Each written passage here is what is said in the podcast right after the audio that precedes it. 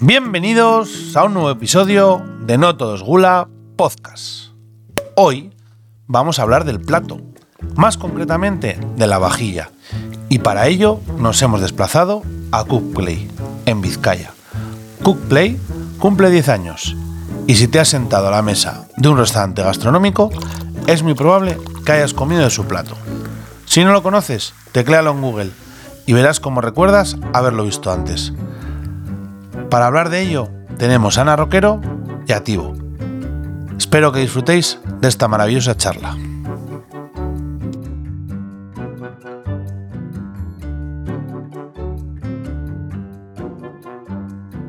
No todo es gula, un podcast gastronómico. Pero bueno, vamos a ir poco a poco porque yo también pienso que, que lo importante ahora es que las cosas vayan bien, se vaya todo madurando, estableciendo en el mercado. Bueno, 10 años de carrera ya, ¿eh? 10 años, sí. Ya está maduro a un momento que hay que evaluar, sintetizar, analizar y a ver, ¿no? A ver cuál es el siguiente. Buenos días, Ana. Buenos días, Jorge. Qué placer, en- por fin. El placer es mío. Gracias por tu tiempo en esta vida tan ajetreada que llevas y, Mm. y viajera. Estamos hoy por fin en Sondica, en, en tu showroom, ¿no? ¿Le llamáis? Cookplay. Bueno, esto es todo. Es nuestro estudio de diseño, nuestro eh, taller a la vez. A la vez es la oficina, es la, donde salen todos los pedidos, es el almacén y bueno, es todo Cookplay.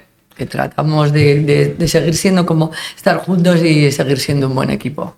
Sois un equipo de nueve personas, me comentabas. Sí, sí, hemos llegado a esta cifra. Que da un Diez poco de años. escalofríos. Sí, 10 años, nueve personas. Eh, un equipo, ¿en qué se reparte tu equipo? Pues mira, eh, somos la parte de, de diseño, bueno, empiezo yo, la primera, casualidad, pero bueno, o sea, que la tengo muy presente en mi, en mi, en mi cabeza.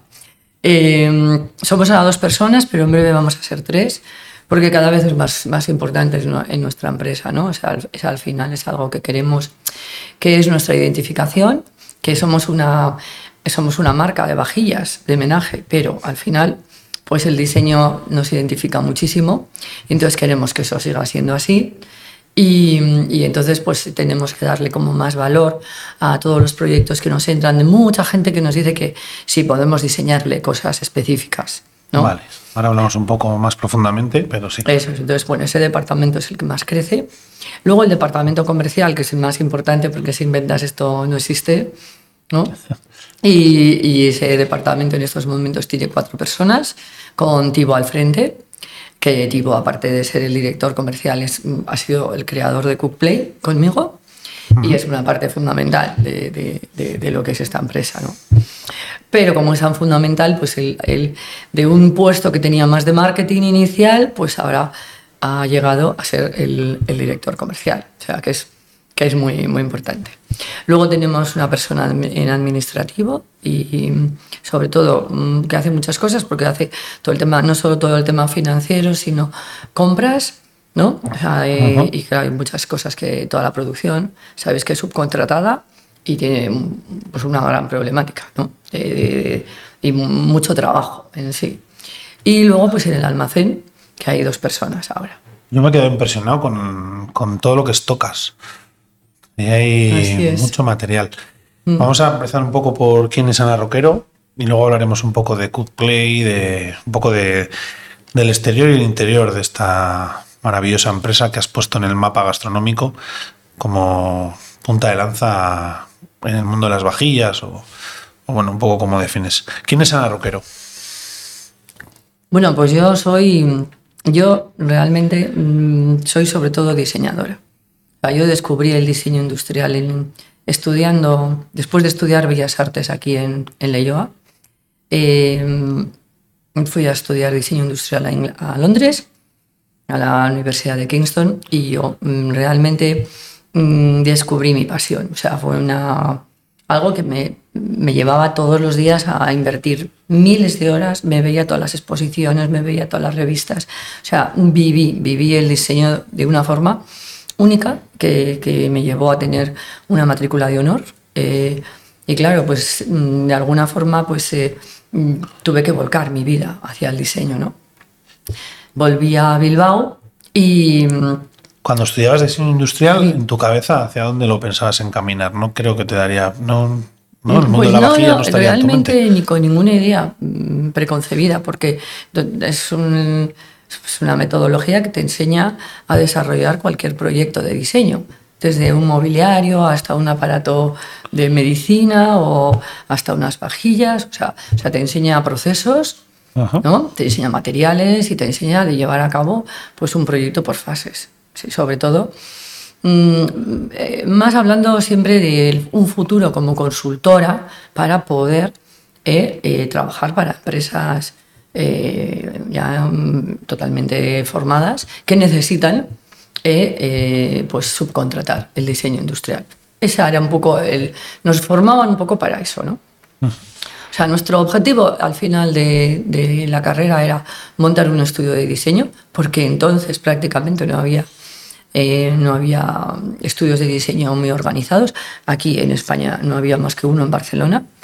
O sea, eh, en Bilbao no había estudios, entonces nosotros tuvimos que montar los primeros estudios de, de diseño cuando volví de, de Inglaterra. O sea, te enfocaban ya un poco a la vida del autónomo. a- Sí, porque tampoco había una necesidad concreta en las empresas, entonces tampoco te podían contratar las empresas, como ahora es lo normal. O sea, los diseñadores industriales que salen de, de las carreras que tenemos aquí en, en Deusto o en Acushal, en, en Zorrozaurre, realmente pues, se incorporan en equipos de diseño ya de las empresas. Pues que entonces eso no existía. O sea, no existía ese departamento de O sea, diseño te avanzaste industrial. un poco a los tiempos de. Sí, sí, nos tocó mucha, mucho peregrinaje, o sea, mucho de ir a hablar con las empresas y decir que, la verdad, que en lugar de que fueran a una Claro. feria eh, alemana, compraran un objeto y lo copiaran, que eso es lo que se hacía, pues que invirtieran en su propio know-how, ¿no? en, su propia, en su propio diseño, en su propia tecnología. Eso era, sobre todo, hacíamos una, O sea, una mucha labor de evangelizar. doctrina, de- to- total, total. Pero bueno, eh, se- se- fueron años muy difíciles, pero bueno, pues cuando tienes 25 años la ilusión... ¿En qué años hablamos? Eh, más o pues, menos. mm, Finales de los en- 90. Sí, sí, sí, sí. Eso, al 80. y- Yo creo que fue... No, casi en el 90. Empezamos en el 89. O sea, primeros de los 90, En el finales. 90, sí, imagínate, hace 30 y tantos años, 35. Ha cambiado mucho todo. ¿Verdad? Sí, bueno, muchísimo, sobre todo en, en lo que han sido las, las, mm, las disciplinas más creativas, ¿no? Que ahora están mucho más integradas en las empresas, como el marketing también, ¿no? O Sí, como el diseño gráfico, como o sea, todas las disciplinas de diseño, ¿no? Alrededor. ¿no? Están más valoradas, ¿no? Hoy en Eso día.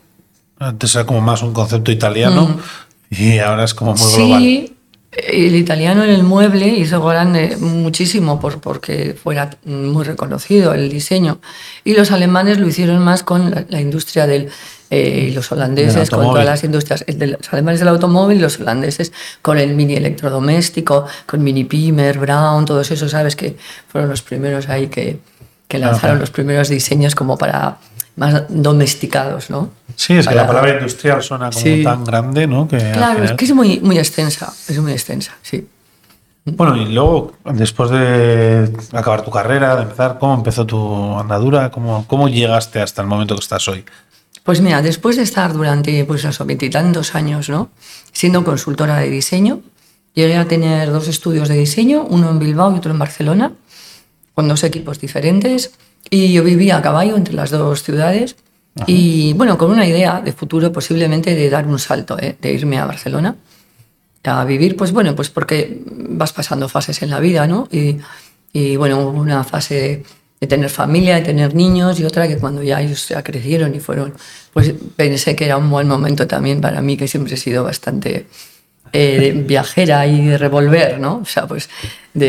de- Sí, sí. Y, y de irme, ¿no? A, en este caso a Barcelona. Y, y la verdad fue, pues eh, vino la gran crisis del 2008, que pues todos mis grandes clientes realmente, pues es que estuvieron a punto de... Bueno, se cerraron muchísimas empresas, Sí, sí, pero, sí. pero las que no cerraron se quedaron súper tocadas. Y todos los... Hombre, veníamos de una bonanza total y de repente fue está. un crecimiento infinito a un frenazo. Sí, sí, Bestial. Total, ¿no? Claro, O sea, vuestro yo entonces, sector. imagínate, trabajaba pues para Fagor, para Roca, Hay empresas que de repente, o sea, de la noche a la mañana se encuentran en situaciones increíbles, o otras más pequeñas que tuvieron que cerrar totalmente. Entonces, sí, sí, bueno, pues. Otras absorbidas. Así es. Me quedo sin, sin proyectos, realmente, y, y fue muy duro. Eh, eh, muy duro, o sea, la etapa de mi vida posiblemente más dura, pensar que tenía que llegar a cerrar el estudio de diseño. era algo que yo no concebía, porque claro, yo he estado en la crisis también la del 94, que, que, fue muy dura, la del petróleo, que entonces igual estuvimos ocho meses sin cobrar, sin un duro, ¿no? Pero, y los principios, que fueron durísimos, o sea, que estuvimos años a ver, cobrando miserias, ¿no? O sea, que después de aguantar todo lo que hemos aguantado pensar, después de veintitantos años, sí, tienes que cerrar tu... Además que era tu pasión, lo que más quieres, que yo quiero seguir diseñando y diseñando, ¿no? Entonces, bueno, pues eh, fue un gran cambio, pero que yo lo tomé como, bueno, vamos a ver qué, qué me da esto de bueno, ¿no? Y entonces, bueno, pensé cómo podría eh, empezar de cero en, en una disciplina parecida o similar, donde el diseño seguía siendo el eje, ¿no? Claro, es lo que sabes hacer. El eje y eh, empezar a, pues casi casi a inventar el proyecto, ¿no? Teníamos que inventar el proyecto. Coodplay este año, para que no lo sepa, cumple 10 años. Cumple 10 2024 cumple 10 años. Sí. Cumple dos añitos más, que no los cuento, porque yo creo que ese es el embrión, cuando estaba todavía aquí gestando, ¿no? Eh, donde, porque es verdad que esto sale como un proyecto, nace como un proyecto de, de, de como de I D. O sea, nosotros solo sabíamos que queríamos hacer algo en pro de la sostenibilidad. Eh, a mí, por ejemplo, realmente me, me me, producía terror ver que todos los eventos se producían con, con pequeños soportes de plástico que se tiraban todos. ¿no? Eh, el plástico se usaba de una forma masiva, descarada. ¿no? Entonces, acuérdate, las bolsas, o sea, había tanto uso masivo de plástico y bueno, pues yo como siempre un poco adelantada a mi, a mi bueno, no, no, sé a qué, pero bueno, un poco adelantada. a los tiempos, sí, sí. sí, pues pensé que teníamos que hacer algo, ¿no? Entonces, eh, Tibo y yo, que ya trabajábamos juntos, él trabajaba en la consultora de diseño en el departamento de marketing y él es muy bueno en cuanto a em, captar las necesidades que tiene el mercado, hacer estudios de mercado, pero siempre, bueno, un poco hacia el cool hunting, ¿no? Hacia ver cuáles eran las necesidades de futuro, hacia dónde nos movemos, los nuevos usos. Todo eso, pues acababa de, acabábamos haciendo como un pequeño em, análisis, ¿no? Donde veíamos que, la gastronomía, sobre todo gracias a todo lo que nos ha incorporado entonces Ferran Adrià eh, como creatividad y como nuevo eje donde, donde se revoluciona toda la creatividad, ¿no? De, ya, no, ya no era una época de arquitectos ni de diseñadores que había sido la anterior, sino que era una época donde los chefs eran los que tenían, ¿no? Sobre todo la, la batuta creativa, ¿no? Sí, sí, la revolución del sí, Eso es. Ahí se empiezan a cuidar muchas cosas, claro. Más, más allá de la revolución vasca, que era la cocina, pero Ferran cambia todo el paradigma. Sí y vosotros lo estabais viendo. Sí, entonces yo me acuerdo que Ferran también introduce esa figura de que una empresa de, porcelana le diseñe, bueno, y diseñadores, que por supuesto también diseñadores industriales que diseñaron para él las primeras vajillas, porque ya se necesitaba algo diferente al plato, al plato llano, al plato hondo y al plato de postre, que era lo que teníamos realmente en aquella época, ¿no? De donde veníamos, ¿no? Sí, se adaptaba la cocina al plato, él adaptó el plato a la, a la vajilla. no le dio la vuelta. exactamente. Sí. yo tengo este plato, ahora hazme una vajilla. Exactamente, sí. Entonces, bueno, todo aquello fue como que vimos que iba, que iba a haber algo mm, nuevo que iba a surgir de ahí. Yo lo vi como diseñadora, tipo también, como hunting, y, y dijimos, bueno, pues vamos a ver qué, qué podemos eh, y entonces empezamos a ver pues, lo que pasaba, ¿no? Que, mm, que, el tema del plástico, pues que había cantidad de plástico de un solo uso que se tiraba. Había que revolucionar ese material, había que hacer algo con ese material. Y entonces, bueno, pues yo ahí me fui en una feria, conocí a una empresa japonesa que, que fue la primera que utilizó la caña de azúcar como material sostenible para el, solo uso. Y, nada, pues me fui allí dos veces a Japón, una primera a conocerles, otra primera ya con unas ideas de un producto que podría podría ser eh, eh, muy, a ver, lo- el más factible para usar mientras estás en los eventos de pie y a la vez que se adaptara ese material. O Bueno, sea, tú eh, mucho hacia el catering, ¿no? Hacia... Sí, bueno, porque yo veía que el catering, es que también el catering surgió como una nueva, un nuevo uso en la gastronomía. O sea, antes todas las comidas eran sentadas Sí. ¿eh? y de repente surgió el catering y la gente se, ele- se elevaba de la mesa, ¿no? Entonces Sí, sí. eh, surgían todos estos que yo En las acuerdo. bodas hubo los primeros cambios, ¿no? Con los... En las bodas, en esas reuniones, con- esos afterworks, que la Sí, gente se reunía después del trabajo o con los equipos comerciales, que ya querías hablar, ¿sabes? ¿no? Y querías sí. hablar con todos, no con el que, tocaba, con el que te tocaba delante, ¿no? Sí, y sí, entonces eso, eso cambió muchísimo. Entonces yo ahí vi también un gran, de hecho, pues nosotros ahora vemos el catering y el- los eventos como un gran, un gran avance. Pues ya ves lo que va, de futuro va a venir muchísimo más. O sea, va a ser nuestro gran cambio, yo creo. Y, y bueno, pues eh, empezamos así, bueno, fueron dos años hasta que nos dimos cuenta que era un poco pronto. O sea, que era... Dos años investigando un poco todo el Sí, mercado, sí, viendo, sí. viajando. Vi- Sin parar de hablar con gente, de ver lo que era este mercado, de que podía darnos el tema del menaje, eh, yendo a ferias eh, y viendo cuál era nuestro realmente nuestro, nuestro objetivo, porque no lo teníamos muy claro, ¿sabes? Todavía. Eh, fue un I más de total. Y, y entonces, bueno, pues eh, vimos que era eh, muy bueno, organizando también a nivel, a nivel societario la empresa, porque necesitábamos socios. eh, entonces, bueno, fueron más bien amigos, amigos que creyeron, bueno, amigos business angels, ¿no? Que creyeron en nosotros sí. y que ahí pusieron sus avales en los bancos y siempre nos han, nos han defendido, ¿no? Y ha sido nuestro gran... En sí, vosotros. sí, gracias a ellos. Sin ellos no, no podíamos haber estado donde estamos. ¿No? Y entonces, pues, eh, dijimos, este proyecto de la sostenibilidad hay que, hay que congelarlo. O sea, en términos de diseño se dice congelar porque no es el momento propicio en el mercado para sacarlo. Y vamos a ver cómo, cómo le damos la vuelta a esto y cómo podemos, eh, cómo podemos empezar de otra forma. Y entonces todos esos estudios de diseño, eh, que es nuestra primera colección Jomon, eh, lo volcamos a otro material. Primero hicimos una- algunas pruebas en vidrio, que no se adaptaba esas formas al vidrio, sobre todo no al vidrio de plancha, y eh, acabamos haciendo los primeros prototipos en porcelana. Y entonces pues empezamos ya a tener pues bueno, una colección de más o menos eran siete piezas eh, hechas, en, porcelana con unas artesanas en Barcelona. ¿No? Entonces, entonces no había tantos artesanos como ahora, porque eso ha sido, ha sido una- es un colectivo que ha crecido muchísimo y yo me alegro muchísimo.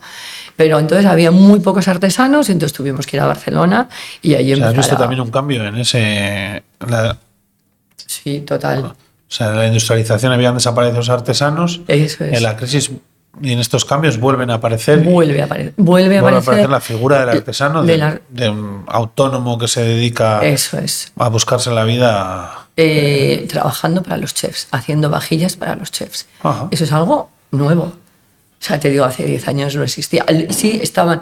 Estas artesanas no diseñaban para chefs, diseñaban para eh, tiendas que se vendía decorativo, pero no para, no para la industria de la hostelería. O sea, han Eso es algo- de- eso es han algo de nuevo. las ferias medievales de los pueblos a, Sí. a hacer a los chefs. Sí, sí, eso es. Porque, porque ellos tienen unas necesidades ahora, todo ha cambiado, porque ahora, bueno, esto lo conoces súper bien, pero vamos, es, eh, eh, cada, cada temporada se puede cambiar de platos, se cambia de platos eh, dentro de un menú varias veces, eh, puede Sí, no sí. tener o, o tener relación uno con otro. O ser cada uno de un material, ¿no? O sea, Totalmente. todo. O sea, esto es como la moda, ¿sabes? ¿no? O sea, Sí, sí. ahora ya no hay temporadas, te pones lo que quieres, todo es libre, pero lo, lo importante es cómo cambiar. Sí, sí. No darle a la gente mucho material, ¿no? El azul y el negro no se llevaba y ahora es la última moda. ahora, Ahora se puede llevar cualquier cosa. O sea, lo que, lo que hay que hacer es como crear tu estilo. Yo creo que es lo que se lleva ahora, ¿no? sí, sí, totalmente. Entonces, crear tu estilo, el que te denomina como Jorge o el que me, a mí, Sí, sí. el que me, me perfila como, como Ana, ¿no? Totalmente. Y eso es un poco lo que están haciendo los chefs. Entonces, en ese... Tú naces con una colección, ¿no? Nos vamos a volver un poco hacia atrás. Sí, naces con es. una colección en porcelana, el conocimiento de los materiales y demás te da ventaja, Sí. te da mucha ventaja. Sí.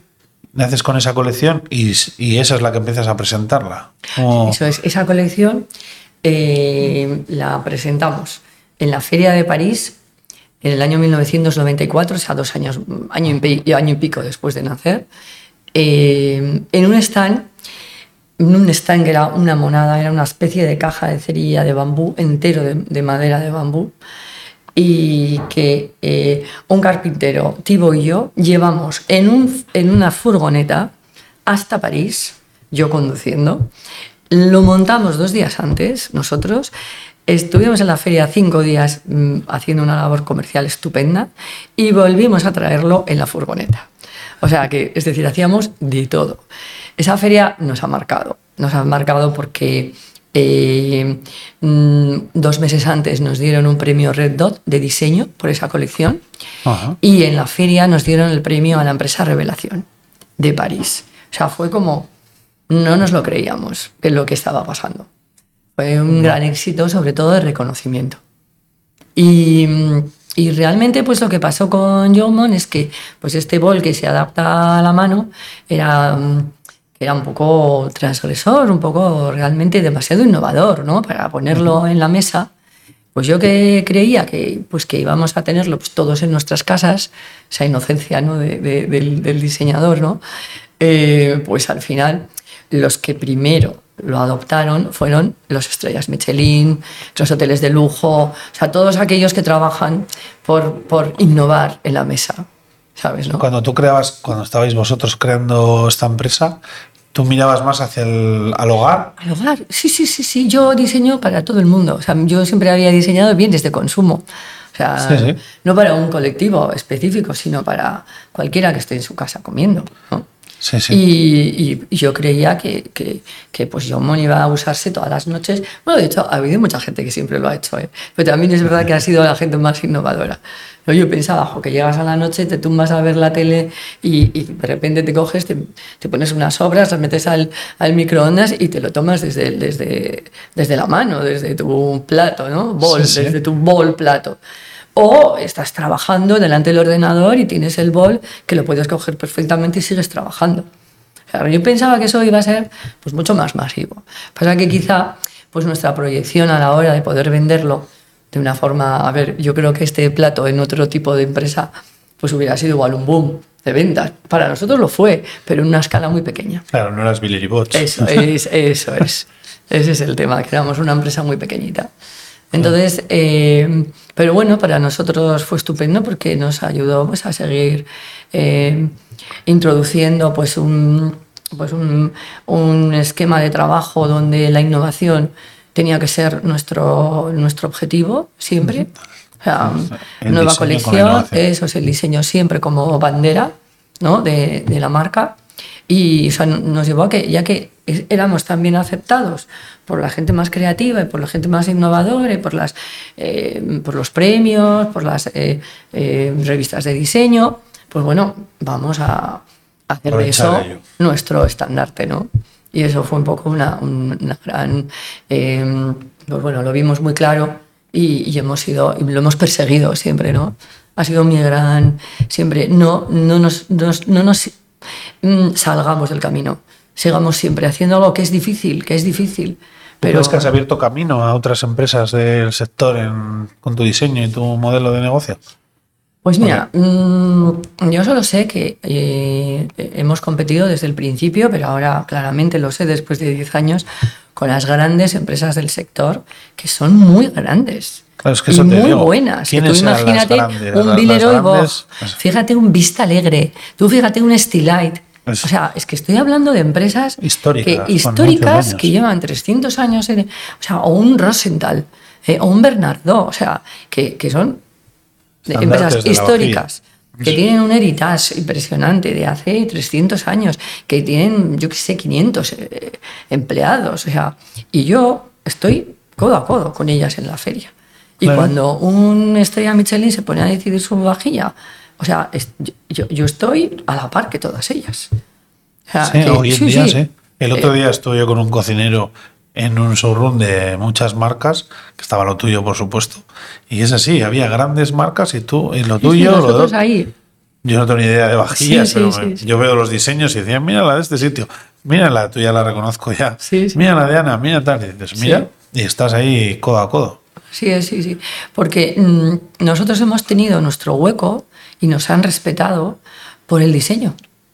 O sea, porque no hemos cogido, eh, a ver, un poco el estereotipo de ninguna de ellas y hemos hecho una especie como de, de, mm, eh, modificación o tratar de ser esto pero siendo yo. No, nosotros hemos sido muy genuinos. ¿sabes? Y el diseño nos ha dado, nos ha dado esa diferenciación y yo te puedo decir que lo, de lo más bonito que me han dicho, y, eso- y esto fue el director comercial, que es un personaje de, de una de las empresas más importantes del sector, nos dijo, Ana, vosotros sois la inspiración del sector. O sea, las grandes marcas Sí. pasan por el stand de Cookplay para ver qué has diseñado este año. Y dije, me dejó realmente, eh, aso- o sea, a ver, abochornada, porque si, si era así, o sea, habíamos logrado mucho, ¿sabes? O sea, Bueno, has logrado mucho, ¿no? sí, sí, sí, lo habíamos logrado, ¿no? Porque, sí, sí. Entonces, bueno, pues eh, yo creo que siempre hemos logrado más esa imagen de, de respeto por, por el diseño, nuestra comunicación, eh, que siempre, nuestros stands de feria, que siempre han sido, pues yo qué sé, o sea, de una gran calidad. Mm, muchas veces más que las ventas, que las ventas han sido mucho más difíciles de que lleguen, porque es verdad que jo, ahí compites eh, Sí, con, claro. con todos estos que tienen, claro, ejércitos de comerciales, que tienen toda una andadura con distribuidores importantes de hace muchos años. Entonces, abrirte un, Un un nicho, espacio, un nicho en las ventas de verdad es lo más difícil y es lo que ahora es nuestro, ahora estamos ahí a tope con ello. Sí, ¿Cómo sí. conseguiste, cuando llegó tu primer cliente importante, cómo lo conseguisteis y cómo sentisteis esa, esa emoción? O sea, cómo la primera vez que llega un plato tuyo a un gran restaurante, ¿Mm? ¿cómo llega? ¿En qué momento llega? ¿Quién Mm. confía en ti? ¿Cómo fue eso? Eh, bueno, pues mira, eh, te diré que mm, hablando de Bilbao tenemos también a los primeros que confiaron en mí. O sea, es muy, es muy bonito decirlo. La verdad es que los primeros primeros fueron internacionales, porque como, como estuvimos en París, en París salió como mucho mercado internacional, y los primeros eh, fueron algunos restaurantes de París. El que más me acuerdo que fue mm, también otro shock fue cuando eh, recibimos un email de el Hotel Península en Hong Kong, en el, en el Félix, en el restaurante Félix, que lo diseñó Philip Stark, que quería nuestros, nuestros platos para, para allí. Yo, luego que he estado más adelante en ese restaurante, o sea, cuando lo he visto, he flipado que estuviéramos ahí cuando no éramos No, nada. cuando no, fuiste consciente, ¿eh? pero luego no, lo no viste. éramos nada. O sea, es decir, llegar a semejante hotel de lujo, que es el hotel de lujo por excelencia, ¿no? O sea, en Hong Kong, pues eh, fue alucinante, ¿no? Y luego, pues la verdad me gustó mucho, porque yo creo que esto es muy bonito de contar, ¿no? Que aquí en Bilbao también nos dieron enseguida como su, su, su respaldo, ¿no? Por ejemplo, eh, a la vez que Cookplay nació el Kuma, con Dani Lomana, Sí. y yo me acuerdo que, que, pues no sé quién nos presentó, alguien en común, y un día vino Dani y bueno, pues se quedó maravillado porque él conocía mucho la vajilla japonesa y decía, pero si es que esto, Ana, parece que lo ha diseñado un japonés. Me dice, pero esto cómo está diseñado antes. Él se extrañaba de que ese buen diseño, que según él era bueno, ¿no? Pues no lo hubiera hecho. Y yo digo, pues porque nadie ha pensado que esto hay que cogerlo en la mano, quizá. ¿Sabes, no? Como yo lo pensé. Entonces hablaba mucho porque Dani pues, tiene también como mucha dialéctica, ¿no? Del mundo del diseño japonés que a mí me gusta mucho, que tiene... Y bueno, Dani lo tiene en el Kuma desde el principio. Y el siguiente que confió muchísimo en nosotros fue mm, Fernando Canales. Y él tiene, bueno, Fernando Canales tiene los primeros, como Dani, tiene los primeros boles que estaban, estaban numerados porque eran artesanos, o sea, de las artesanas de Barcelona. Sí, sí, Ajá. tienen, sí, son. Luego la verdad es que Bueno, tengo que dar todo rodado. Mucho las gracias a todos, a todos, a todos los de Bilbao uno por uno, porque es que todos han confiado en mí, todos más o menos tarde o temprano han ido adoptando Sí. Cookplay en sus mesas. sí. Claro, me Sí, imagino sí. que, bueno, una virtud que tenías tú, una ventaja, era que me imagino que tu trabajo te había hecho viajar mucho, habías estado en Londres. Eso de cara a ese detalle de comer con las manos, También igual en tu cabeza había mucho de esos viajes, ¿no? El- Claro. Bueno, es que Con- eso me introdujo muchísimo en el bol. Porque el es. bol, o sea, eh, aunque ahora nos parezca muy normal, Aquí era para, o sea, para hace Colacao y 15 y, hace cereales. 10 años, efectivamente, solo se usaba para colacao. Tú- Sí, tú sí, para los cereales, los niños. Eso es. Entonces, claro, tuvo que venir cuando, cuando todos empezamos a viajar, la comida fusión, que ya al estar troceada ya podía introducirse en un bol y poderlo comer más con o palillos o con, o con un tenedor. Entonces, claro, ese concepto de bol también era algo nuevo en nuestros días. Ahora, mm, o ahora, por ejemplo, la comida multifuncional, que metes en un bol eh, como en un poke, ¿no? Pues Sí, es- todo lo que realmente pues, es una comida nutricional y, oye, pues completa y, y- y todo en un bol y a correr, ¿no? Pues, pues eso realmente hace 15 años no, no existía. Es que estamos, en estos 10 años estamos existiendo un montón de cambios en nuestras formas de comer. Pero un montón, o sea, no somos conscientes. No, no, Porque claro. ¿quién hablaba hace 10 años de un delivery, de un takeaway? O sea, Nada. Nadie, nadie sabía lo que era eso. Tú, tú veías en Londres la gente que iba con el hot dog comiendo por la calle, así Eso corriendo. Y eso lo veías en Londres, ¿eh? Pero aquí, Sí, yo Aquí, hablaba, vamos. otro día hablaba lo de los cafés, ¿no? De especialidad, que aquí se, ahora, se- ahora se están abriendo muchas cafeterías con el tema del café por, para llevar. Sí. Y hace 20 años, cuando yo fui a Londres por primera vez, 20, 20 y algo años, todo el mundo, y yo hice la tontería de comprarme un café para llevar porque todos llevaban un café por la calle. Sí, que a mí me sirvió para calentarme las manos y me pareció horrible y lo tiré. Pero, y ahora no. es como llega aquí la, el boom junto a la cafetería de especialidad, o bueno, Starbucks despegó hace unos años y ahora lo, lo hacemos ¿sabes con lo la que nos pasaba aquí? Eh, que aquí teníamos un gran protagonismo de la familia como eje del comer, sobre todo en el País Vasco, pero Sí, bueno, sí. en toda España. ¿eh? O sea, había un gran... eh, a ver, eh, nos juntábamos siempre para comer. O sea, mm, tú esperabas a todo el mundo a la hora de comer. Sí, sí. Entonces, cuando se ha desestructurado la familia y cuando ya todos comemos solos o cuando podemos o cuando llegas a casa, Sí, los eh, horarios laborales han- cuando creo son que hay un 25% de gente que vive sola en este momento, ¿no? O sea, todo eso al desestructurarse. O sea, pero en España existía hasta hace poco tiempo. Tú ibas a Sí, Londres sí. y desde los 18 años ya todo el mundo vivía fuera de su casa. Mientras que aquí siempre se ha mantenido el comer con tus aitas, el, el- el- ese, ese, ese, ese, Sí, comer el- ¿a qué hora alrededor comer? eh, era súper importante. ¿Y a qué hora vienes a cenar?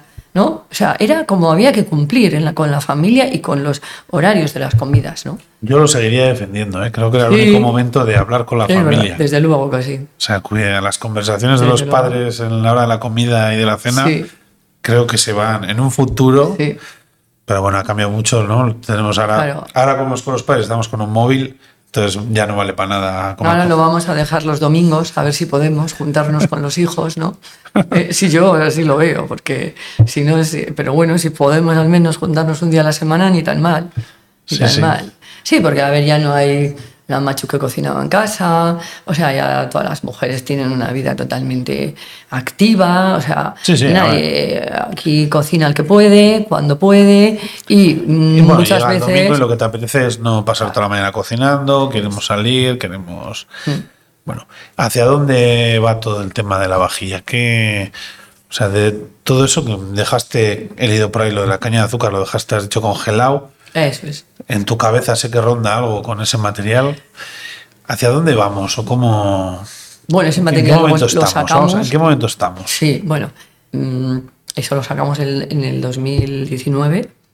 ¿eh? y ahora, finalmente y nació, ahora- sí, sí, sí. Cuando nació. vimos que había, había una- un público sensibilizado a usar este tipo de materiales eh, en- justo antes de la pandemia, además, o sea, que es decir, luego la pandemia mm, fue también, nos hizo a todos sensibilizarnos mucho con esto. Así que luego, ahora es un, en nuestra facturación, todo el tema del desechable de caña de azúcar es un 30%. ¿eh? Wow. si ha sido importante. Sí, sí, sí, ha sido bastante importante. O sea, en cuatro años y poco Sí, ha cogido sí. mucho hueco. Sí, un 30% de Cookplay es en este momento, sí. Aunque el core business, o sea, sigue siendo la porcelana, ¿no? Nosotros trabajamos, eh, usa- los diseños siempre son eh, siempre para, para las nuevas colecciones de porcelana. Luego los otros van un poco el desechable eh, sigue el diseño que ya lo usamos en la porcelana, porque al final es toda la misma función. ¿eh? ¿Haya sido cuestión de normativa y obligaciones o crees que el, que el No, consumidor se ha adaptado? Nos hemos sensibilizado mucho. Sí, nos hemos sensibilizado. Sí, sí, sí, sí, sí, sí. O sea, a ver, la las normativas tienen todavía que empezar a... porque dicen que vienen, pero no acaban de venir, ¿eh? Va muy lento, va muy lento, porque son grandes cambios. O sea, que o sea, hoy por hoy es que hay en determinados usos que el plástico no se puede sustituir. O sea, es que... No sé, o sea, empieza, empieza a haber nuevos materiales como el bioplástico y tal, pero bueno, ahí hay cosas, o sea, a veces cerrar, o sea, clipar, lo bien que clipa, o sea, el plástico, pues es que eso no se puede hacer con materiales orgánicos, o sea, con materiales... Cuesta. Eh, eso cuesta, o sea, es decir, hay un gran inconveniente de material todavía, ¿no? Pero bueno, Claro, pero porque- sí hay otras cosas que se pueden ya ir cambiando. me imagino que los costes serán más altos. O, o, bueno, han minimizado Bueno, a base de los eh, usos. son un poquito más altos que el plástico, sí, pero bueno, pero no, no, no de una forma que te dejen fuera, ¿sabes? ¿no? Respecto al momento que congelaste el proyecto, ahora han minimizado. Sí, bueno, entonces era imposible, pero más que nada era más caro, por supuestísimo, pero además es que era imposible sacar eso. Que no lo elaboraba nadie. porque, porque es que el plástico existía de una forma, es que no se veía em, todos los perjuicios que nos está causando el plástico, o sea, no veíamos cómo estaban los océanos llenos de plástico, no veíamos que nos estamos comiendo em, pescados que están ya con microplásticos, o sea, eso no lo veíamos, no teníamos información de eso. Entonces, Sí. ahora, gracias pues muchísimo, sobre todo a la divulgación, pues eh, nos hemos dado cuenta de que tenemos que hacer algo. Sí, de que nos lo comemos. Claro. Y que nos contaminamos Claro, nosotros, Eso es. que es lo más importante. ¿eh? Y ¿Cuál es la línea que marco después de ese primer, ese primer boceto, esas primeras líneas que lanzas al mercado? Es la revolución de Coldplay, ¿cuál fue? ¿Cuál fue la línea que verdaderamente revolucionó Coldplay? pues, eh, pues yo creo que la primera, fíjate. Sí. Después de 10 años te digo que, que cada año diseño una colección y todas son bastante... porque todas responden a una necesidad. O sea, Yayoi responde a la necesidad de compartir en la mesa, eh, Line es los platos más esenciales, la tablet es el plato más global, con, un- con una bandeja tipo bento box como, como fundamento, eh, Gochi es el divertimento en la mesa, o sea, cada una tiene una función completamente diferente. Pero como todas están diseñadas por la misma mano, todas tienen como un vínculo, ¿no? Y acaba- acaban todas pues conviviendo muy bien en la Que mesa. son súper reconocibles. Sí, sí, y luego todas se reconocen por la, pues, por la mano. ¿Buscas eso? ¿Buscas que se No, reconozca? que va, es lo que me sale. Es que después ya de tanto tiempo diseñando, o sea, ahora ya diseño mucho más con, con el sentimiento de esa libertad, ¿no? Que es- eh, pero es una libertad que ya está muy mediatizada por los años de diseño. Porque yo me he pasado veintitantos años diseñando objetos mucho más funcionales, ¿no? Claro. y mucho más que tengan que cumplir con un precio, que tengan que cumplir con, con, un, con un material, con unos costos, ¿sabes? No? Entonces, como eso lo tengo ya muy integrado, ahora tengo una etapa de, de vida en que, en que tengo una que soy muy, mucho más libre. Ahora te sientes más libre, Porque, pero este- esta- ese condicionante lo tengo ya como de partida, ¿sabes? ¿no? Y entonces diseño mm, eh, simplemente dejándome llevar. O sea, es, es que es muy. Pero bueno, es un ejercicio difícil, ¿eh? no es fácil. no es fácil. Claro, a ver, es difícil. Como pero- usuario los ves, ¿Eh? ¿cuánto más o menos tardáis en diseñar una pieza? O sea, ¿en ¿cuántas vueltas le puedes llegar a dar a una Mm. pieza? A ver, no muchas. No. muchas. No, los dibujo. O sea, yo diseño a mano, o sea, quiero decir que sigo dibujando todo ¿eh? y todo, todas las ideas surgen a través de mi mano, que yo creo que eso ya es como me llamarán en breve carroza, porque las nuevas generaciones no saben lo que es diseñar a mano, ¿no? Y, y bueno, pues algo que yo lo he aprendido así y ya pues lo tendré, es intrínseco, Innato, ¿no? sí. O sea, innato y no puedo dejar de hacerlo. Y entonces las ideas son bastante eh, rápidas, ¿no? Pero eh, necesitan tiempo de reflexión. Entonces yo dejo que cuando veo unos dibujos que ya me gustan, pues los dejo en reposo. Y al día siguiente los vuelvo a mirar. Al día siguiente, pues los, los veo con, con Sara, ¿no? que es la otra diseñadora, o con Tibo, que es más de marketing y tal. Oye, ¿y esto qué os parece y tal? Y me pueden decir, o sea, me pueden dar ideas muy interesantes. Pero bueno, yo soy bastante, o sea, yo me quedo con lo que dicen y a veces no les hago caso. Otras veces sí. Eres terca. Sí, soy terca y sé como bastante, ¿no? Y, y entonces, bueno, pues eh, el proceso es más largo ¿eh? de lo que es, pero es que hay veces que un primer dibujo es- está ya hecho todo. Pero necesito como un tiempo de, de reflexión, ¿no? De madurez, de decir, a ver si está De bien. verlo. Eso es, eso es. A ver si está bien. Y entonces lo dejo. Y entonces lo reposo y lo vuelvo, ¿no? Y ya el de, bueno, pues yo qué sé, a veces... Entonces empezamos, luego empezamos el, el método de diseño, ¿eh? Luego, cuando ya a, a los bocetos ya digo, pues esto, yo creo que esto puede funcionar, pues ya todo hago como unos, unos, eh, unos alzados y unas plantas, siempre en 1-1. Me gusta mucho dibujar así en grande. La vajilla es que es fenómeno porque tiene unos, tiene unos um, tamaños tan, tan humanos ¿no? Claro, que, no que puedes- se, que se sí, uno uno dibuja en un súper camión bien. no Eso es, ahí siempre uno con las uno. escalas. Pero aquí se dibuja muy bien todo mano en 1-1. Y, y entonces a partir de ahí pues ya hablo con, con Sara, que en este caso es la que ella se encarga de, de modelarlo ¿no? y, y de darle como eh, proporción eh, y que bueno pues que acabe siendo luego una, una maqueta. Se pasa luego Entonces, ¿Cuál a- es el proceso? eso, después primero hacemos los modelados, los modelados se van corrigiendo, vemos si es lo que nos gustan y luego se hace de ello directamente, se pasa a la impresora 3D y vamos viéndolo todo en prototipos. Sí. Tú, eh, claro, me imagino que antes de mandar a fabricar, haces esos prototipos. ¿Y esos Eso es. prototipos son los que empiezas a presentar en tu catálogo? Como... No, no, no, no. Esos prototipos ¿cómo son, son unos prototipos que no tienen buen acabado. No, no son. eh, Es solo para ver tú, Superficialmente no son buenos. Son para para ver. Eso es para. Si realmente tiene. O sea, lo- mm, una de las cosas más difíciles que a mí me resultan es porque me dejo llevar tanto por la bondad del diseño que muchas veces capto menos las capacidades. Ajá. ¿no? O sea, por ejemplo, me dicen que todo lo diseño muy pequeño. ¿no? Eh, o sea, mucha Comes poco. eh, sí, o que como poco o que no veo. ¿no? Entonces, es verdad que en la capacidad, ¿no? Eh, pues mm, es algo que todavía pues, eh, Bueno, esa eh, me línea cuesta, mi- me esa cuesta. línea mínima que te Sí. Entonces, bueno, el tema de la capacidad es un tema más de cuando ya todo está modelado, ¿sabes? Ya es como aumentar, disminuir, o sea, no es tan importante, pero hay que lograrlo. Hay que lograr que, que un diseño se convierta en una colección.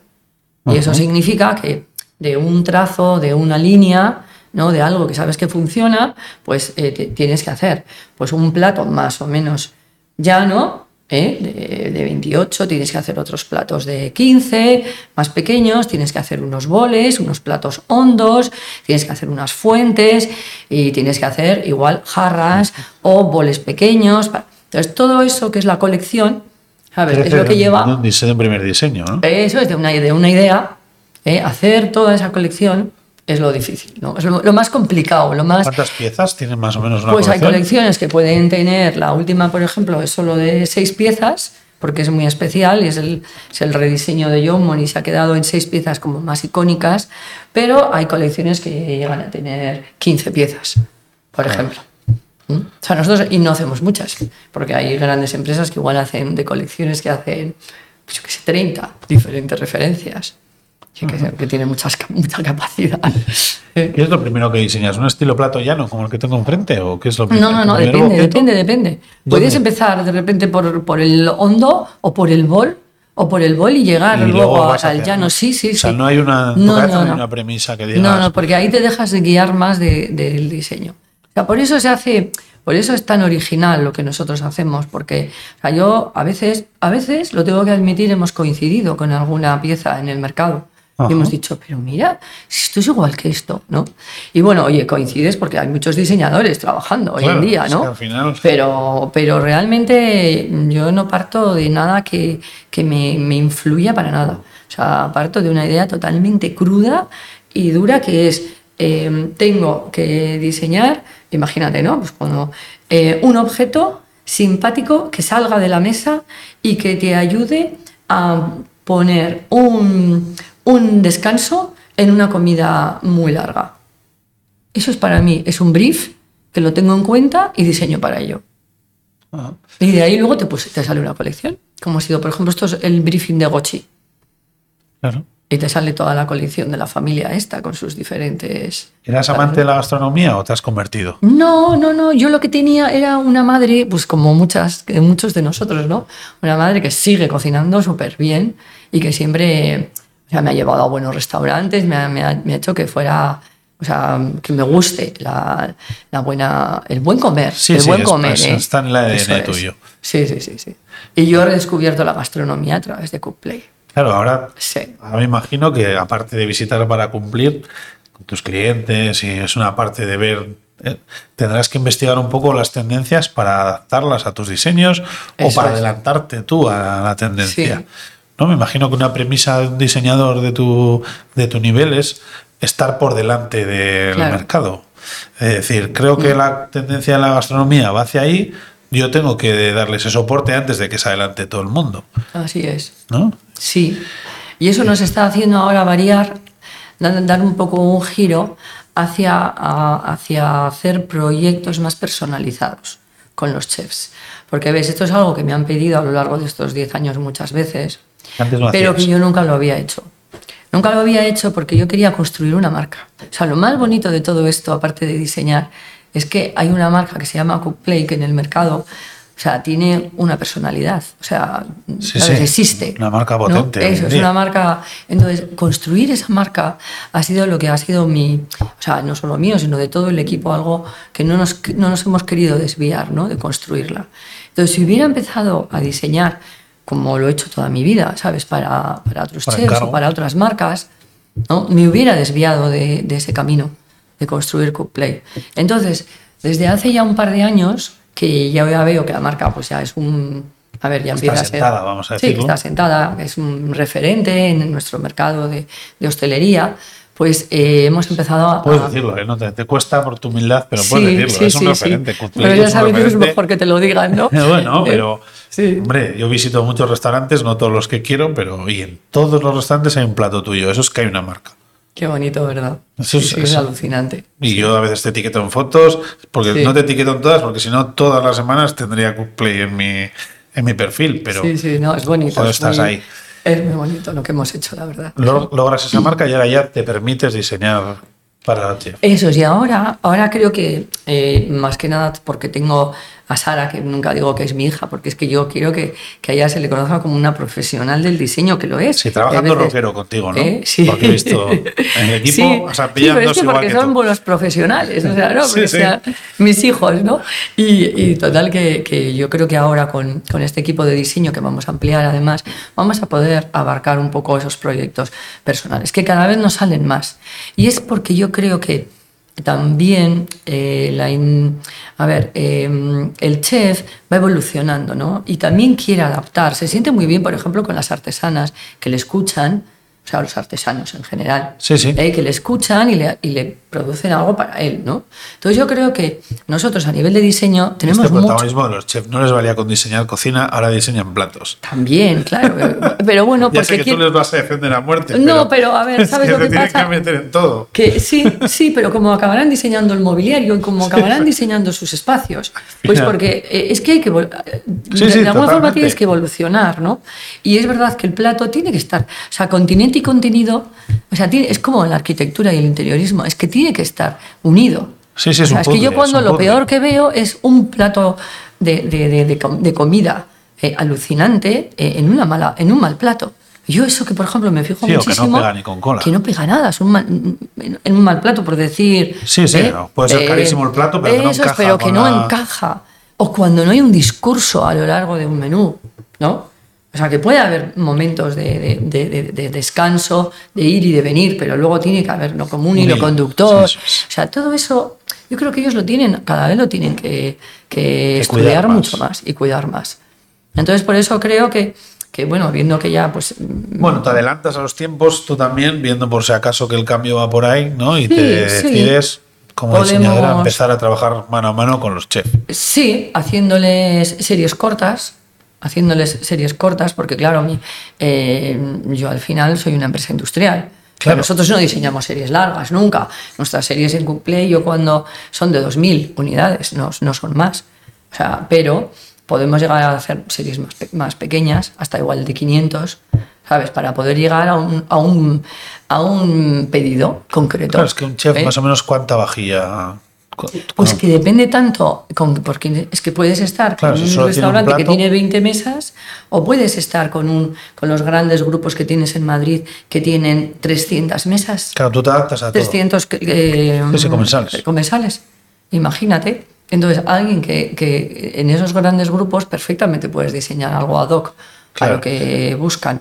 Claro, porque tú, uno de tus handicaps, claro, que tú no fabricas, tienes que depender. Pero que- yo al final Y fabrico. diste el paso de un artesano a algo más grande, me imagino. Claro, cuando ¿qué nos pasó? Que cuando se empezaba a vender, El volumen. pues eh, el- eh, los artesanos, las artesanas estas de Barcelona no pudieron con el volumen de trabajo. Y entonces, pues claro, estuvimos mirando en España todas las empresas, que en- había una crisis tremenda, fue cuando cerró Vidasoa. Eso te iba a hablar de eso. Bueno, que fue una pena impresionante y cerraron muchísimas. Claro, pues teníamos aquí ¿Eh? un, un referente, un referente internacional ya, como era Vida Soa en el mundo de la vajilla. estupendo con muy buena calidad de, de- de porcelana, Porcelana. y con, con unas ideas estupendas porque ya entonces diseñaban con Nágel, con Mariscal, o sea, eh, supieron adelantarse. En Pridasoa fueron de las grandes empresas que supo adelantarse ofreciendo diseño. Ah, o sea, diseño además, a ver, muy puntero. Pero Eh, no fabricaban para terceros, solo para su propia marca. Eh, Sí, yo creo que sí. Fabricaban ¿Ah, sí? para, para Vidasoa. Su para propia Vidasoa, marca, y lo es. vendían con su marca Vidasoa. Sí, sí. Pero que contrataban diseñadores. Sí, sí, sí, sí, Sí, claro. sí, es que eran, muy vanguardistas. Fue una gran pena, la verdad. También se cerraron muchas otras. O sea, creo que fue un momento en que, en que bueno, o sea, la, la producción se fue, ya sabes, ¿no? A Asia como, Sí, sí, a países- como todos lo hemos vivido, ¿no? Y, y eso ha pasado en, todo, en toda Europa. ¿Mm?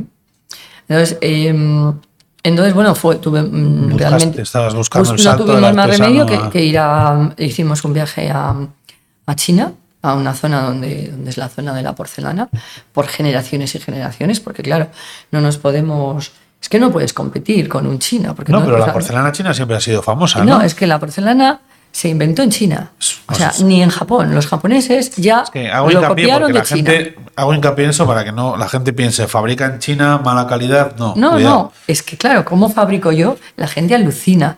Las empresas de alemanas es que flipan con estos acabados. Claro, Pero claro, sí. yo, me, yo me recorrí, claro, también soy una diseñadora industrial y sé ver un poco más allá ¿no? de un producto. Nos recorrimos 15 fábricas en China, de las mejores que podíamos tener, que eran sobre todo, hubo alguna grande y alguna pequeña. Esto es bonito de contar porque me parece que es muy interesante, ¿no? Sí, y, sí, y al final eh, yo seleccioné tres o cuatro. Sobre todo cuando veía que había un buen maestro eh, detrás, porque aquí lo importante es hacer buenos moldes. ¿no? Claro. Que el molde realmente te saque la pieza como tú la estás diseñando. Y entonces, pues eh, a partir de ahí seleccioné tres y mandé que me hicieran prototipos. ¿no?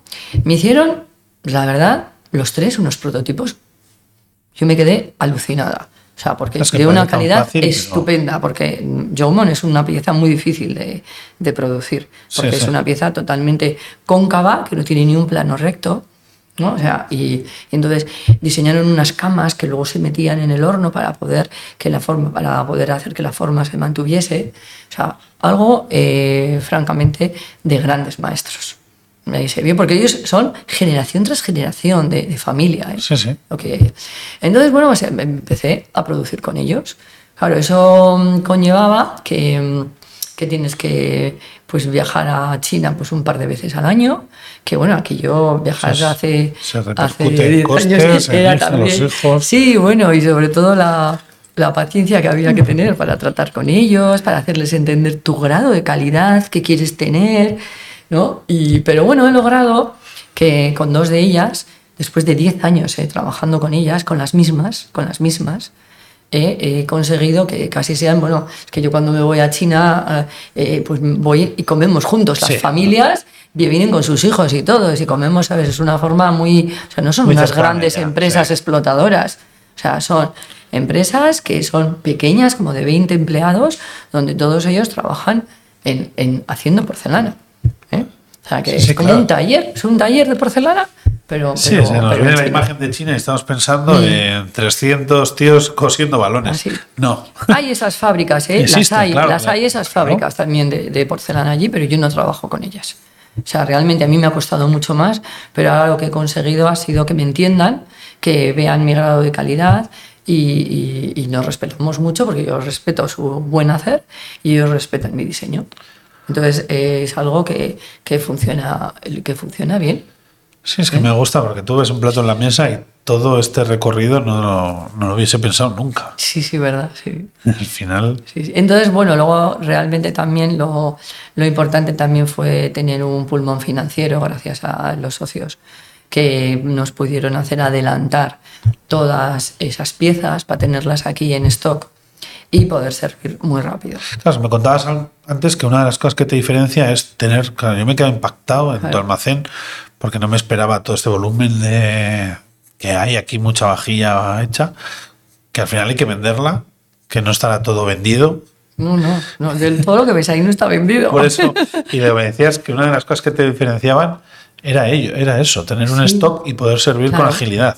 Sí, sí, sí. Eso era- fue fundamental en el éxito de Cookplay, porque no hubiéramos podido sino sobrevivir. O sea, nosotros, eh, uno de los grandes problemas es que aquí, bueno, que la, tiene la hostelería es que trabaja con, o sea, son todo como multinacionales o empresas estilares, son de Inglaterra, de, de Francia, de tal, donde siempre Claro, hay. están acostumbrados unos a pedir grandes- como- Eso es, grandes eh, periodos de, de- de igual un mes o, ¿sabes? De que, de que venga aquí, que el distribuidor, a través del distribuidor, ¿sabes?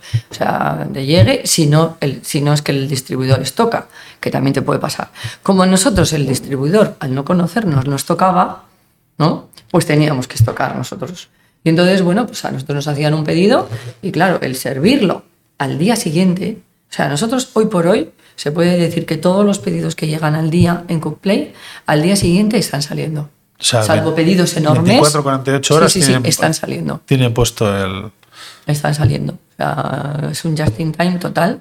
Y, y gracias, pues, bueno, a que pues hay mucha, mucha comunicación también en todo. la hostelería es un sector que, que vuela muy rápido, o sea, que corre rápido, que ellos piensan en el plato y que cambiamos la temporada la semana que viene. ¿Qué me ofreces? Les enseñas el catálogo y para adelante. Sí, sí, sí, sí. sí. Ahora volvemos un poco a ese. Ahora que empiezas a diseñar con ellos, ahora primará la pausa. Me imagino que todo será más lento. Claro, bueno, claro, uy, ahora empiezan otros periodos. Tienen que aceptar más o menos el diseño. Claro, no es. mm, Sí que es verdad que yo tengo como ahora mucha visión, qué es lo que quieren, tal, se dejan mucho aconsejar, pero tienen que aceptarlo, ¿no? Y luego, pues hay que producirlo. Hay que Claro, producirlo y- de cero. Y tú me imagino como diseñadora que siempre estarás, que esté presente tu marca, porque al final, no tu marca Cookplay, sino Claro. lo que es, eh, no firmarlo, sino lo que es tu marca en sí. Sí, ¿verdad? ¿No? Tu esencia, Pero tú yo querrás- creo que quien, Jorge, quien, quien nos va a proponer que le diseñemos algo es porque entiende nuestro diseño orgánico. O sea, que porque entiende nuestro diseño y porque quiere que lo, que lo hagamos nosotros, ¿sabes? Si no, pues igual se siente mejor con otra o con otra marca, pues lo hará con otra marca. Sí. O sea, yo creo que, que tiene que haber ti- un feeling, ¿no? Un diálogo. Claro, es que- ¿no? que vivamos lo mismo, que sintamos lo mismo, ¿no? que haya un respeto entre los dos, ¿no? Claro, pues sí, que siempre les vas a instruir un poco a tu línea. Tú ves la Claro, línea de no, no, platos, es que- tu línea está marcada en tus colecciones. ¿Cuántas colecciones llevas? Nosotros tenemos a 10 de porcelana, tenemos una de, mm, de, de cubertería, de acero inoxidable, y luego tenemos eh, como dos, dos ramas dentro del, del desechable de caña de azúcar, que una es más de catering y otra es de takeaway y delivery. Ajá. Sí, sí, Bueno, claramente diferenciada. diferenciables. sí, sí. que, claro, al final, pero toda la línea yo la tengo ahora mismo enfrente, más o menos, eh, ojos, es que se ven que son tuyos, Sí. Mm. se ven que son Complay, la marca que has, te has molestado 10 años en hacer tu marca. Eso es. Me imagino que ahora cuando X cocinero te diseñe, quieres que en la mesa se siga viendo que está Complay detrás. Sí, sí. Sí, bueno, ahora ya soy menos orgullosa. Ya tengo Cookplay para que siga siendo Cookplay. Ahora podemos igual abrirnos. A ver, es que ya diseñar para otro conlleva que ya el diálogo. El diálogo. ¿Estás con ¿Sabes, proyectos no? ya en marcha de Sí, esos? sí, sí, muchos. Impresionantemente muchos.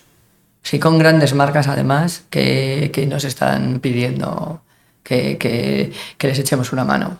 Sí. Ya no vas a dormir ¿Eh? tan tranquila ahora otra vez. No, a ver, mm, Yo. Porque ahora está para- le gustará, ya no es le gusta a todos, ahora es le gustará a Ya, él, ya. quedará como él piensa. Bueno, yo mm, sigo, sigo viviendo por Cookplay. O sea, quiero decirte que Cookplay es como un hijo al que vas siempre a alimentar. O sea, es mi, mi día a día. Sí, esto está Eh, y luego lo- los otros son, son diseños mucho más que, que mm, una vez que está el diseño, eh, a ver, mm, encauzado. Eh, pues mm, ya es el equipo, el equipo de diseño y de producción el que se encarga de ello, ¿me entiendes? O sea, es mucho más eh, gestión, gestión, ¿sabes? no? Entonces yo, yo me sigo dedicando sobre todo a, a que en Cookplay encuentren esa especie de marca que les pueda mm, enamorar, ¿no? Que les pueda decir, oye, mm, venga, ¿por qué no? Vamos a por ello, ¿no? Yo también tengo mi propio, si, ah, mi, o sea, mi propia mm, evolución de hacia dónde vamos, ¿sabes? ¿no? De si quiero, si salgo de la porcelana blanca o no salgo, o si me meto en cristalería, o si me meto en mobiliario. Claro, Hay sea, mucho que tengo que pensar. El brillo del mate, ¿eh? el brillo Claro. mate. Lo del mate eh, fue arriesgado, ¿no? O que sí. Madre mía, lo que ha sido el mate. A veces me acuerdo de ti, principio eh, que me da una dentera a veces. Sí. Ah, depende. Mira, cuanto, cuanto más se con- gasta, cuanto más se gasta, menos se nota la, Sí. la- la rugosidad, ¿sabes? Sí, sí. Lo lo mismo que la quiero, a veces la. Pero por eso yo también pienso que son platos también más de tenedor. O a veces es. hasta de. Porque no son de cuchara. O sea, realmente o de otro todos los- utensilio, ¿no? De madera boles- o de otro utensilio. eso es, Sería los- para un utensilio que no sea metálico, igual. Sí, es que los boles, todo lo que es bol, eh, palillo. todos tienen la parte interior eh, esmaltada. Sí. O sea, para la cuchara. sí. Eso es verdad. Y todos los platos hondos, todos tienen su versión, si quieren, esmaltada. ¿eh? Es verdad. Pero es verdad que la el mate eh, ha sido. mm, A mí me encanta, sido- ¿eh? A mí se me hace es. raro. Tengo una jarra de agua ahí, ti- ahí tienes las dos Aquí, versiones, ¿no? aquí se me hace raro verle. ¿Ves? Es que eso existe en las dos versiones. Eh, ahora se puede decidir y elegir, ¿no? Nunca hemos sido capaces de decir quitamos el esmalte y vamos solo por el mate. No hemos sido No. capaces. ¿Querías porque- hacerlo? ¿Te lo planteabas? Eh, Sí, sí, yo, yo como diseñadora muchísimas veces, pero en comercial no me han dejado. Claro, ellos están codo a codo con el en cliente. comercial no me dejan. Sí, sí, Es alguna... que tienes que convencer a dos clientes. Sí, al sí, que te compra Hombre. y al usuario final. Claro, al no, comensal no. final. No. o- Pero bueno, eh, nos ha servido para diferenciarnos, para hacer que la gente entienda lo que es el tacto, eh, el poder coger una pieza y decir, ay, qué tacto, ¿no? Que eso no lo tienes cuando estás maltado, ¿no? Y llevarte un poco a la naturaleza, a lo natural, ¿sabes? A, a lo que es la roca, que, un- que es Claro, sí. el mismo, el esa mismo pregunta para que feeling. desarrolles todo esto, el por qué. ¿eh? El mismo feeling que la roca al final, ¿no? Es, es- ir un poco a, a nuestros orígenes, ¿no? A cómo, cómo hemos comido, cómo no hemos sido esos primitivos que tenían que comer, yo qué sé, de, de una cáscara Sí, de coco, no, en una- de una roca que estuviese cóncava. O sea, pues es que eso es algo muy, muy Sí, esencial. ¿no? es otro sentido, ¿no? Eso que es. el tacto es un sentido Sí. que entra, Claro. Que entra a formar Y parte. en- en la medida que, mm, que era algo para, para apoyarlo en la mano, eh, cuando yo vi que sin esmalte se apoyaba eh, eh, mucho mejor, pues dije, hay que ir a por ello. Entonces, claro, por eso lo que, lo que está en, en contacto con la mano es mate y lo que está en contacto con el alimento de yomo Mm. es esmalte. Pero eso me llevó también a que de repente, pues igual podíamos diseñar algunas vajillas que solo fueran en mate. Ahí empezamos a, pues bueno, al principio con muchas reticencias, pero te voy a decir hoy, que hoy, o sea, vendemos muchísimo más mate que brillo. Sí, ¿no? Es que es, más Muchísimo es un más. estandarte de tu marca. Fíjate. O sea que, mm, bueno, Has logrado tu. eh, bueno, lo he logrado. Quiero decirte que, que es bonito que la gente haya entendido también, como yo, pues que, que hay una forma pues, especial de, Sí. del tacto que, que conlleva ¿no? Este, este mate. ¿Ahora qué va? ¿A las texturas? Vas a- Bueno, yo voy a las te- texturas. Igual también en general, ¿eh? Mira, o sea, ha sido tú muy vas a las texturas ahora, ¿no? Veo. Bueno, a ver, ¿sabes lo que pasa? Que también esto es una propia evolución. Cuando yo he visto que, que las formas de. eh, o sea, más, más, más de por sí la forma, pues ya tenía pues una serie de colecciones, ¿no? Tenía muchos dibujos, porque yo. O sea, las nuevas texturas que ves en la última colección, o sea, son de dibujos de hace 10 años. Fíjate, lo que pasa es que yo no me atrevía a hacer eso hace 10 años. Claro. Pero yo guardo, Ahora es más madura. yo guardo todos esos Coldplay dibujos. está más madurado. Sí, y entonces he pensado que la cultura, porque al final todos esos dibujos, o sea, son más de- del paso del, del tiempo, de cómo tú, esa cultura penetra en ti, ¿no? Y entonces eh, he creído que era un momento de entrar en eso que a mí siempre me sale, ¿eh? O sea, yo cuando dibujo, dibujo muchísimas texturas y muchísimo, porque me dejo llevar y es algo que me, me- me sale.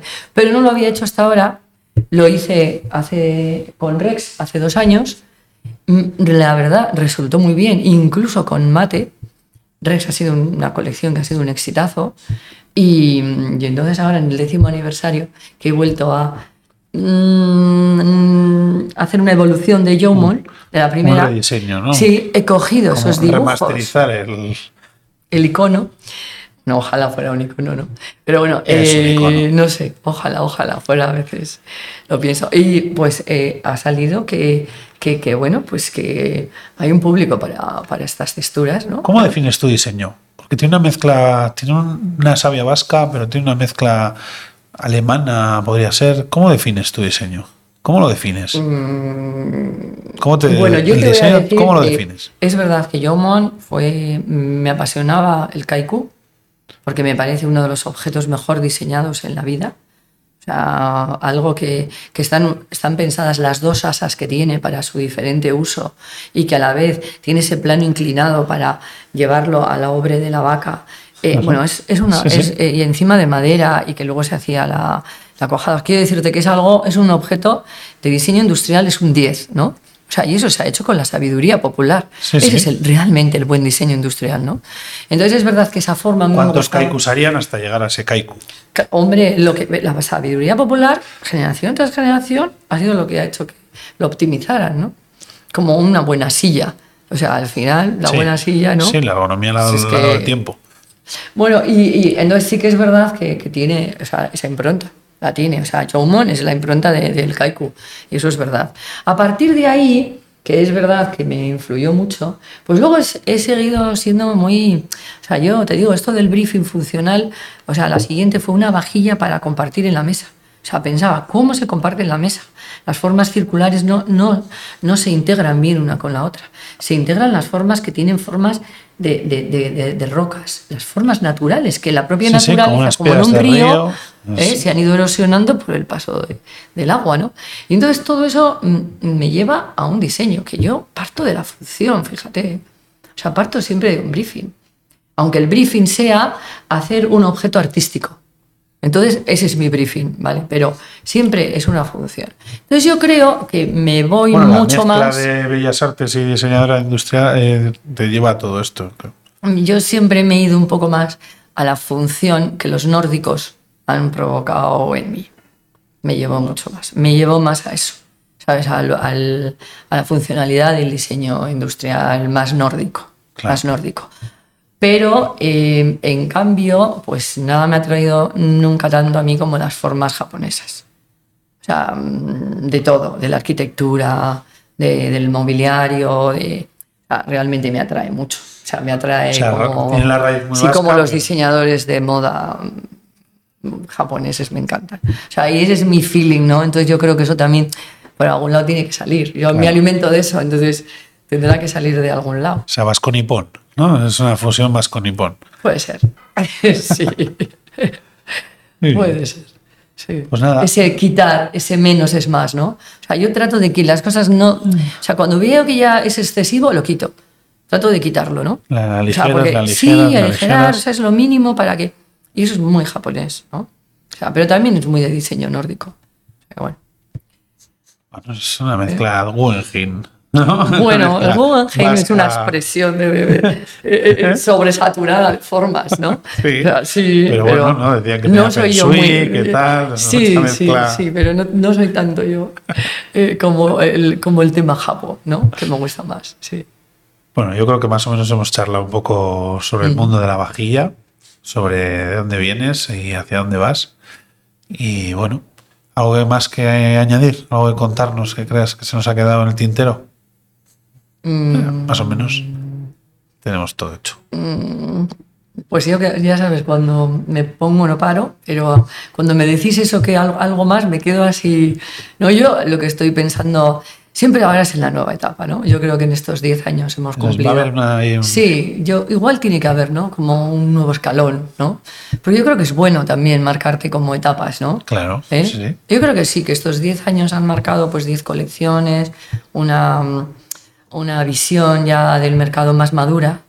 Ahora conozco el mercado, antes cuando empecé no lo conocía, Claro. ¿no?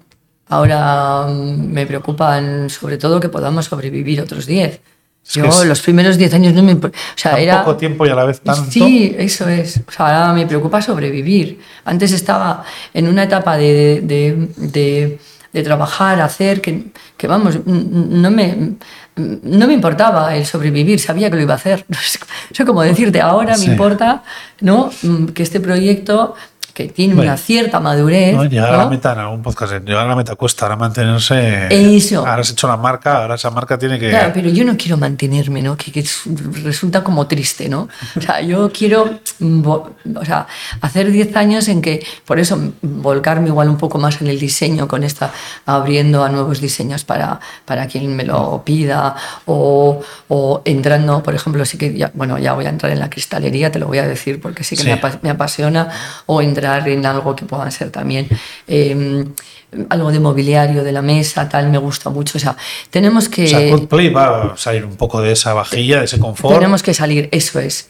Y- eso de ser una marca de porcelana de menaje ya es Ya un poco hecho una pasado. marca para- Eso, y queremos ser más una marca más global Más del global. mundo del mundo de, de- del, no sé, de la hostelería o del diseño, ¿no? O sea, has estado 10 años madurando tu marca, Sí. ¿no? Podríamos decirlo Sí. así. Y ahora que crees que la marca está madura, como que, ¿no? Como que se ha hecho mayor, ahora la quieres dar un Estoy en esa, en esa etapa. proceso sí. 360 más. Sí, sí, sí. Ya anticipamos cristalería, algo medio Sí. mobiliario, algo tendrás Algo, ya. bueno, es que eh. yo he diseñado muchísimo mobiliario, entonces ¿por qué no volver a hacerlo, no? Claro que Pero sí. que los- el gran problema no es tanto el diseño como luego la producción y, el- y- y los canales de venta y todo eso, porque claro, es una marca, ¿no? Claro, que tú el diseño lo tienes muy controlado. Además, Claro. ahora has incorporado tu hija, luego otra persona. Claro, luego el, el hacer una cosa a producirla es muy, muy difícil ese paso. Claro, claro, son, que ya lo hemos hecho con la porcelana, lo hemos hecho con la caña de azúcar, pues ahora, ahora hay que hacerlo con lo demás. Ahora ¿No? bol- Eh. pero bueno, hornos de vidrio no hay tantos, ¿no? Bueno, uf, los hornos de vidrio están todos en Polonia, en Checoslovaquia, eh, y están a tope de trabajo Eso está a encima. tope. ¿Eh? Bueno, aquí tenemos a Vicrila. Sí, aquí tenemos a Vicrila, sí. Vamos a empezar por casa y Eso luego es. ya subirás. Sería estupendo. Cuánto me gustaría hacer cosas aquí, o sea, realmente de producción. Es mi, mi gran ilusión. O sea que por hoy por hoy pues los, los precios son difíciles, los costos. Sí, claro, para hacer tiradas son más difíciles. cortas y... ¿eh? Pero bueno, eh, nunca se sabe. Bueno, ¿Mm? veremos lo que nos depara el tiempo. Sí, sí, y sí. tienes una mente creativa Sí. Mm. e inquieta, seguro que Bueno, y tengo un gran equipo, que no sé si lo digo y esto hay que decirlo hecho, muchas, muchas hecho. ¿No? El gran Hombre, equipo que tengo. equipo no serías lo que eres, a eso está segurísimo. Eso lo dice mucha gente, pero es que es fundamental decirlo, porque es que, o sea, yo ahora le decía Tibo, ¿por qué no vienes a hablar conmigo y tal? Y es que, a ver, o sea, Sí, la eh, sería en estupendo realidad- que él hubiera introducido, además, es que introduce cosas muy, muy complementarias a las mías, que yo a veces no, no es mi día a día, pero bueno, pues será otro día. bueno, sigue Tibo en la oficina. Yo creo que sí. Vale, le decimos que nos cuente un poco, Le 10 digo que minutitos. Sí. No todo es gula, un podcast gastronómico. Nos decía Ana al principio de la entrevista que bueno, esto nace junto a ti. Sí, sí, la verdad que creamos este, este proyecto juntos hace justo 10 años, los dos, con la idea de, pues eso, lo que comentaba, seguramente habrá comentado Ana, un poco de posicionar un poco el diseño de menaje vasco ¿no? al mismo nivel que, que su gastronomía. ¿Cómo es ser el que da la cara por el mundo, pero ser la- el segundo nombre de la marca? ¿Cómo vives eso? Bueno, pues es que yo creo que cada uno tiene un poquito su función y tiene que hacerla de la mejor manera posible. Yo tampoco me gusta aquí salir tonto estar como la portavoz de, la marca, pero sino un poco un trabajador de la sombra y bueno, y ayudándole a Ana todo lo que se pueda, ¿no? Al final, ¿no? Tú has sido el que ha ido llevando plato a plato a los sitios, a las ferias, junto a ella, presentarlo.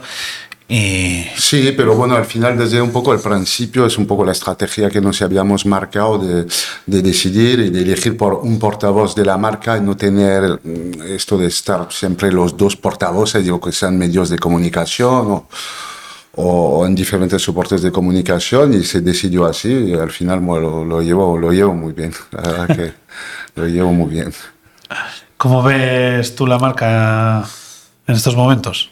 Bueno, yo creo que la marca ha llegado a un momento donde ya estamos bastante reconocidos, eh, tanto en el portafolio de nuestros distribuidores internacionales como también en la, al final, en fin, en las mesas, ¿no? Y yo creo que nos quedan todavía muchas cosas por hacer, eh, tanto en cuanto a producto como en posicionamiento a, a nivel comercial y muchos países, aunque exportamos ya casi en más de 40 50 países en el mundo, pero todavía nos falta, nos falta algunas cosas por hacer y es verdad que, que es un poco divertido porque cuando uno lleva el, el de la parte de administración de las facturas ¿no? a la asesoría, pues se dice, joder, es que vosotros vendéis en países que ni siquiera conozco, ¿no?